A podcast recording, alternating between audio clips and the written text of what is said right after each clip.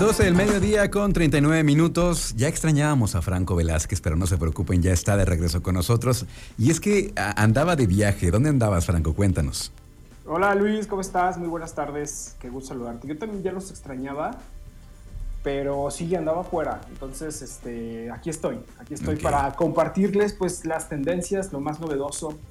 Eh, pues que me ha tocado poder este, disfrutar y como bien lo mencionabas, se realizó la semana pasada apenas una edición más del tenis turístico mexicano.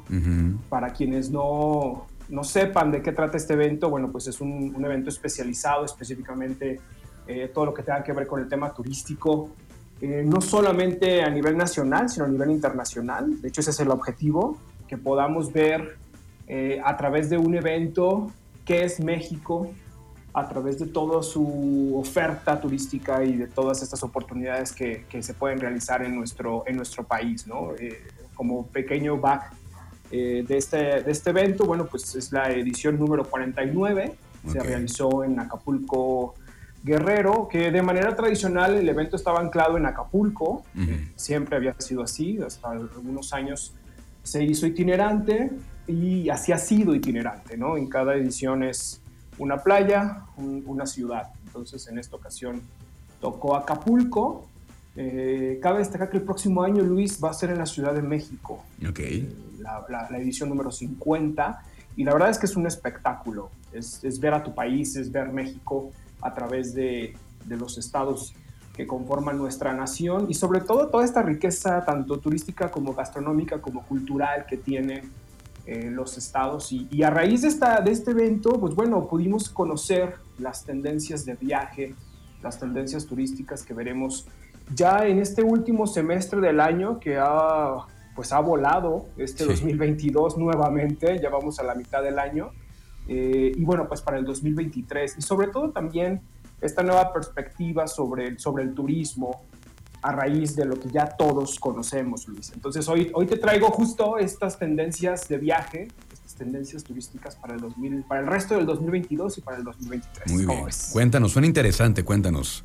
Pues mira, es importante destacar que hoy por hoy los turistas eh, buscan tanto actividades, eh, cómo alojarse o dónde alojarse y transportarse ya eh, con, con, un tema de poco aforo, ¿no? Evidentemente todavía existe esta zozobra quizás eh, con respecto a lo, que, a lo que estamos todavía viviendo, pero bueno, entonces hoy los turistas buscan estas, realizar actividades, alojarse y transportarse con servicios privados o prácticamente con poco, con poco aforo, ¿no? Es importante que los turistas mexicanos, eh, me llama mucho la atención, que justo optan por un turismo mucho más personalizado, un tema exclusivo, eh, es decir, darle exclusividad a, los servicios y a las experiencias que tengamos en, los diferentes estados de la República Mexicana.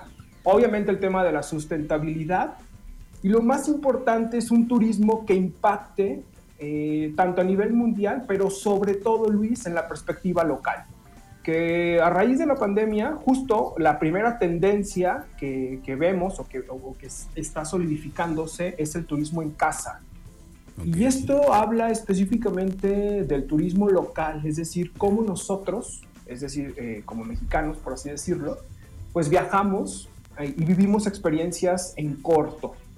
Este fin de semana próximo, ¿a dónde vamos a ir o dónde quieres viajar? Bueno, pues esta es una de las tendencias que tenemos en, en, el resto del 2022 y por supuesto en el 2023. ¿En qué consiste? Básicamente es el turismo local o doméstico es una, es una opción muy viable para reactivar específicamente este sector económico de nuestro país. ¿Qué buscamos? Pues eso, experiencias cortas, ya sea a un pueblo mágico, alguna montaña, a un tema de zonas rurales como alternativas, que son precisamente mucho más seguras y de más confianza. Cabe destacar que en nuestro país, Luis, y a nuestra audiencia tenemos 132 pueblos mágicos y en Guanajuato existen seis. ¿Tú conoces alguno, Luis? Sí, claro. Eh, Salvatierra, este, Dolores Hidalgo, por supuesto. Esto para este examen, ¿no? De media tarde. Oye. Pero vamos a ver qué tanto conocemos de Guanajuato. Pues hay seis. Sí, se habló, se habló acerca, em, digamos, este eh, turismo, turismo doméstico. ¿Hay como alguna medida para saber, es dentro de tu estado, es hasta cierto... Número de horas de viaje, ¿hasta dónde se puede considerar como un turismo local? Bueno, para empezar, sí es importante destacar que tiene que ser un turismo en corto, Luis. Son experiencias quizás de fin de semana, de un día, máximo dos, es decir, un fin de semana. Y por supuesto, y lo más importante es que de entrada se puede hacer turismo en nuestra propia ciudad y o asistir a algún municipio cercano a donde tú vives, ¿no? De eso se trata específicamente el tema del turismo del turismo local o el turismo este, doméstico, que sea eh, una actividad que tú puedas hacer en corto, que te quede a dos, tres horas, dos horas de distancia, 40 minutos de distancia, pero al final lo más importante es que esta actividad va a generar algo que se ha venido buscando a partir del tema de la pandemia, que es precisamente el tema de este, la, activación económica, ¿no? Entonces, paulatinamente, si nosotros mismos hacemos turismo en nuestra ciudad, ¿cuántas veces nos hemos preguntado en nuestras ciudades qué hacer el fin de semana, ¿no? Y a veces las respuestas es, pues no hay nada que hacer. Bueno, sí hay mucho que hacer, siempre hay que hacer, ¿no? Entonces, sí vale mucho la pena este, investigar qué se puede hacer en nuestra propia ciudad o qué se puede hacer en nuestras, en, nuestras ciudades vecinas o municipios cercanos. Y una buena opción es visitar los pueblos mágicos, que se han convertido en, estos viajes en corto eh, que, que, se pueden realizar, pues evidentemente, en nuestro, en nuestro estado y en tu ciudad este, de origen. ¿no? Esa sería la primera, turismo en casa. La segunda, y algo que se posicionó bastante a raíz de, de, lo que estamos viviendo, bueno, es que ya no sé si estamos o ya no estamos, porque como andamos todos muy seguros y muy confiados, entonces sí, ya, eh, ya no sé si es presente o pasado, pero obviamente todavía hay que tener algunas consideraciones. Una de las tendencias importantes es el ecoturismo.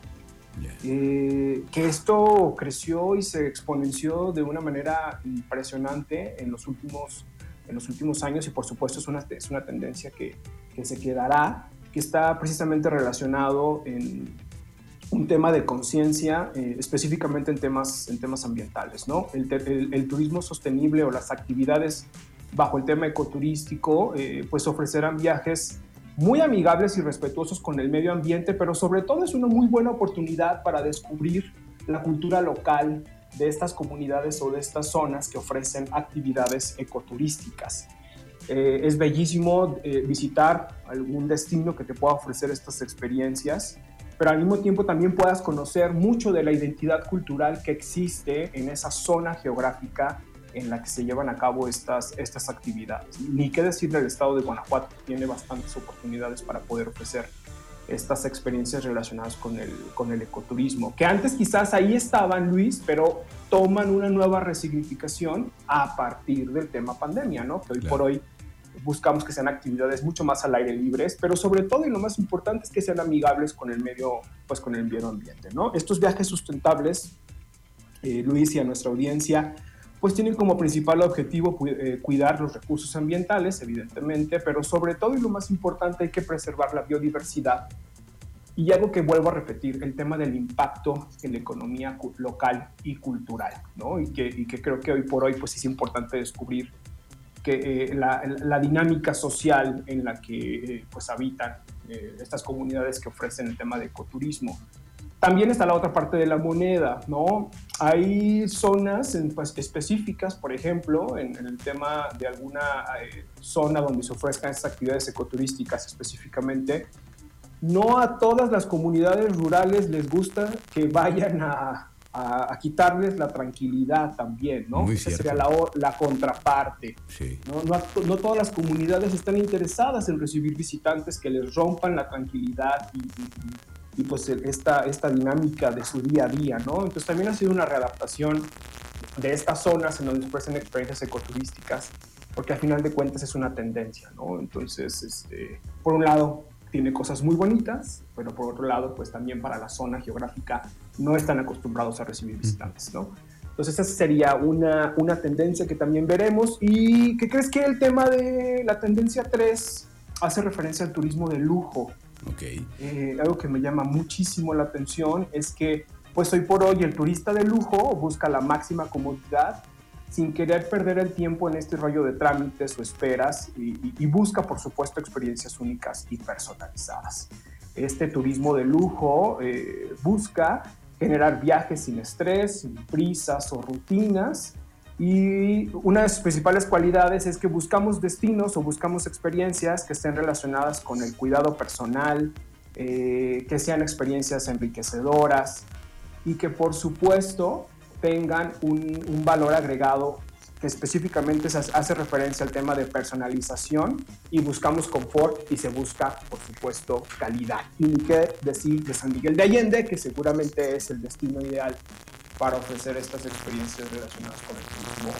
El turismo de lujo, que es una tendencia que va a ir creciendo a lo largo de este, de este 2022 y próximo 2023. Y, qué lindo sería, este, por ejemplo, vivir una experiencia enoturística, ¿no? En, este estado se ofrecen varias experiencias enoturísticas que me llaman mucho la atención y que además están a corto, a corto plazo. Acabo de conocer un viñedo muy cercano aquí en, nuestra ciudad, en León, específicamente a la salida de Lagos, y, me mm. parece muy interesante eh, la oferta que están, pues, que están proponiendo en, este, en este viñedo en particular. ¿Cómo es? Franco, dame oportunidad de ir a música y regresamos ya para cerrar el tema de la colaboración. Estamos platicando con Franco Velázquez en la sección de tendencias en esta ocasión, hablando de, de hablando de tendencias en viaje. Vamos a música y continuamos con más aquí en Trion Live. Seguimos con más aquí en Trion Live, son las 12.53, estamos platicando con Franco Velázquez sobre las tendencias de viaje. ¿Cuál sería la última tendencia para estos próximos años, Franco? Pues, ¿qué te parece si hablamos del turismo del bienestar? Que básicamente este turismo del bienestar se enfoca en ofrecer experiencias que mejoren nuestra calidad de vida, mi condición física, tu condición física y por supuesto el tema emocional. Bien. Para este, para este segmento de mercado, Luis, en nuestra audiencia, los viajeros optan por actividades como tratamientos de spa, temazcales, yoga, meditación, alimentos orgánicos o alimentación orgánica. Este tema de, la espiritualidad eh, es parte de las características del, del turismo bienestar y eso me hizo recordar una experiencia que se ofrece en nuestro estado.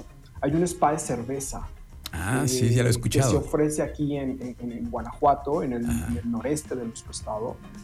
Y bueno, pues me imagino que ha de ser toda una experiencia estar en este, en este espacio y, y cuidándote, apapachándote, ¿no? Con respecto a, alguna experiencia en corto este, relacionada con el turismo del bienestar. No tiene nada que ver con otra cosa más que con tu eh, tema de mejorar tu calidad de vida, tu condición física y pues evidentemente el tema, el tema emocional. Me puedo imaginar un fin de semana estando en ese spa. ¿Tú te imaginas ahí? Claro, sí, sí, por supuesto. Y además es una tendencia que hemos visto que también está permeando no nada más en el turismo, sino en muchas cosas, que ya luego hablaremos, hablaremos cómo ha crecido este tema de, del bienestar eh, físico, emocional, eh, social, etcétera, claro, cada vez es, es, más, es más importante. Oye, y ya para, para cerrar, ¿qué te parece? Darte estos tres datos rapidísimos. A ver. Fíjate que dentro del top 10 de los destinos más populares en el mundo, Cancún ocupa el número 3 y Cabo San Lucas el número 7. Wow. Y en esta lista están también destinos como Dubái, Londres, Roma, Estambul, París, entre otros. Poner, por favor, muchísima atención al norte de México va a crecer exponencialmente y vamos a regresar a, el turismo va a regresar o va a tener su alcance a sus niveles prepandémicos hasta el año 2023. Bien. Tan, tan. Con eso nos quedamos, Franco. Un abrazo. ¿Cómo te encontramos en redes sociales? Me encuentro en arroba Franco Velázquez, Instagram y Twitter y nos escuchamos la próxima semana.